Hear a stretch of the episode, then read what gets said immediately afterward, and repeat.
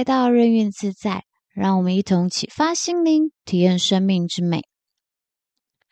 今天要跟大家分享点不一样的。说到日本，大家对于日本都是关于吃的或是旅游的。今天想跟大家聊聊日本的本土神明——七福神之首惠比寿大神。不过，说到惠比寿大神，在日本除了是七福神的名称以外，在东京市中心涩谷南边的一个住宅区，也叫做惠比寿，是许多日剧的拍摄景点以外，还是日本首都圈被票选为最受欢迎的住宅区之一。交通便利，又位于山手线上。那我们回归正题，七福神之首的惠比寿大神，惠比寿大神呢，是日本神话中的海神，也是古代日本七福神中唯一的幸运神。七福神经常被描绘成骑在龙背上的宝船，惠比寿大神呢，更是唯一一个日本本土出生的神明。其他七个福神呢，都是由印度或中国传过来的。日本的七福神是集结了佛教、道教、印度等宗教的福神组合而起来的。七福神最早一开始的原型是由惠比寿大神与大黑天大神的信仰开始。当时的百姓呢，会把两位大神并列为家神来祭拜。慢慢的，再到后来，七福神的组合是源自于室町时代，也就是西元大约一三三六年左右，分别由日本的本土神惠比寿及中国明朝时期有道教传过去的福禄寿、寿老人及布袋和尚，以及日本奈良时代的圣德太子，把当时佛教的大黑天。辩才天，还有毘沙门天传入日本，并在江户时代被德川家康视如国师的僧侣南光方天海建言推广七福神。这七位各具代表性的形象表征，分别是由惠比寿呢，代表的是正直；福禄寿代表是名望；寿老人代表的是长寿；布袋和尚呢，代表的是大度。而大黑天呢，代表是德性；辩才天代表是怀爱；辟沙门天代表是威仪。由这七位所组合而成的，并在当时幕府宣传下，广受平民百姓喜爱，并流传。百姓们呢，会在新年的正月初一睡觉前，将乘着宝船的七福神图画压在枕头下，相信如此，便能梦见并预告未来新的一年吉利的初梦。日本本土出生的惠比寿大神呢，中文也可以写成是惠比须或惠美须。自古以来呢，他被认为是鱼神和商业之神，但他还有其他的好处，如五谷丰收、吉祥如意、学业有成等等。惠比寿大神常见的形象呢，是头戴乌帽子，身穿寿衣，右手呢持着钓竿，左手抱着钓鱼的姿态。从他像渔夫一样的外表可以看出，他被作为渔民的守护神而受到崇拜，最终成为通过渔事等生意带来繁荣、财富、吉祥和好运的神，并且在日本全国约有三千五百座神社供奉着他。惠比寿大神也被尊称为钓鱼之神，可以从他手持鱼竿和钓鱼的形象里看出，这是大鱼捕获丰收的象征。此外呢，还有航行安全、生意兴隆等其他功德利益。接下来说到关于惠比寿大神的起源呢，关于他的传说是什么时候开始出现的呢？惠比寿大神原先是日本沿海渔民信仰的海上守护神，后来由于海运的兴起而成为了商业之神和财神。到了十四、十五世纪呢，也变为民众的一般信仰。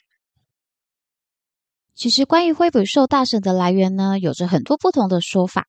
其中的一个传说，大家应该普遍都有听过这一个版本。在日本神话中，《古世纪》和日本书记中记载的创世神伊藏诺尊和伊藏染尊，因弄错结婚仪式而生下了手脚萎缩的畸形儿，又被称为智儿。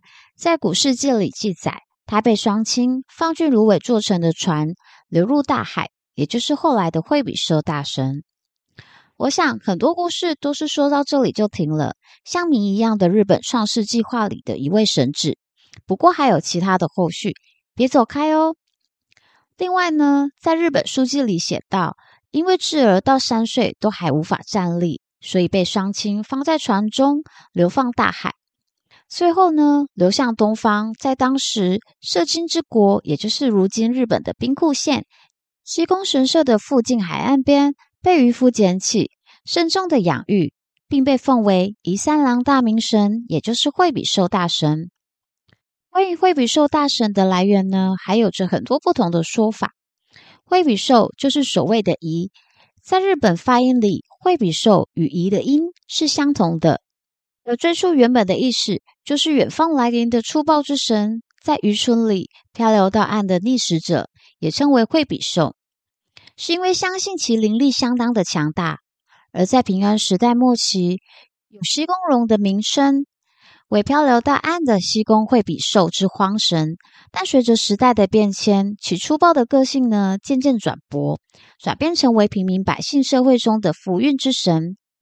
因此，在室町时代，将惠比寿大神与大黑天大神一起合并祭拜的类似例子很多。所以，惠比寿大神呢，自古以来就有被崇拜与祭祀的历史。在这里呢，还有一个传说，是有关于西宫神社。据西宫神社最高神官吉井良荣先生所描述，在当时有位渔民在夜钓的时候，突然觉得渔网下沉，以为是钓到了大鱼，很开心的把渔网拉上来，结果发现不是一条大鱼，而是一尊神像。一开始呢，他并不以为意，又把神像丢入海中，继续去其他地方夜钓。结果后来呢，又发生了刚刚一样的事情，又把神像钓上来了。渔夫觉得很神奇，最后呢，把神像慎重的带回家供奉。没多久，智儿神，也就是惠比寿大神，到了渔民的梦中，并托梦告诉渔民：“我是智儿神，我周游各地到寿里。”我想被供奉在此处往西方的工地，这就是惠比寿神社的一个传说故事。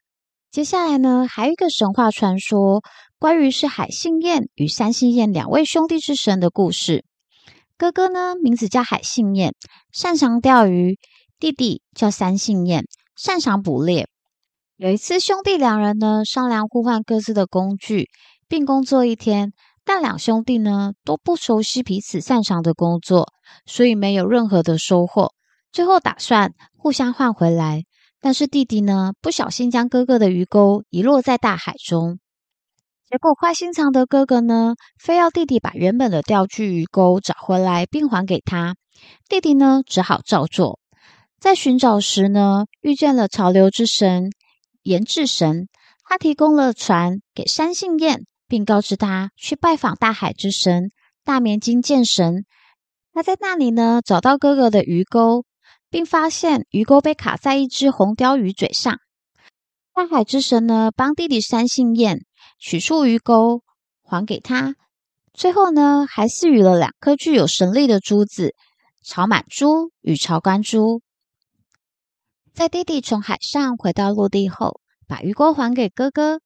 哥哥海信彦的日子呢，过得是一天比一天的差，到了每下愈况的情况，最后脾气也变得越来越粗暴，并因为憎恨与嫉妒而萌生了加害弟弟的想法。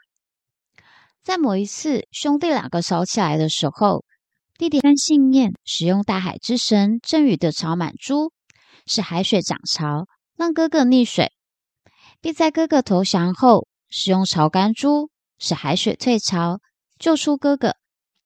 因此，直到现今，哥哥海信彦也一直都跟在弟弟山信彦的身边。弟弟山信彦呢，由于有着大绵金剑神的守护，农耕收获非常的丰盛，出海捕鱼也大获丰收。从这传说中呢，可以从搭船寻找鱼钩这过程，与现在惠比寿大神的形象非常的雷同。头戴着乌帽子，身穿着寿衣，也就是猎衣，右手持着钓竿，左手抱着钓鱼的姿态。关于惠比寿大神呢，有很多的传说，你们比较喜欢哪一个呢？可以留言告诉我哦。那今天就说到这里，希望你们会喜欢我的内容，欢迎点赞订阅并开启小铃铛。那我们就下期见喽！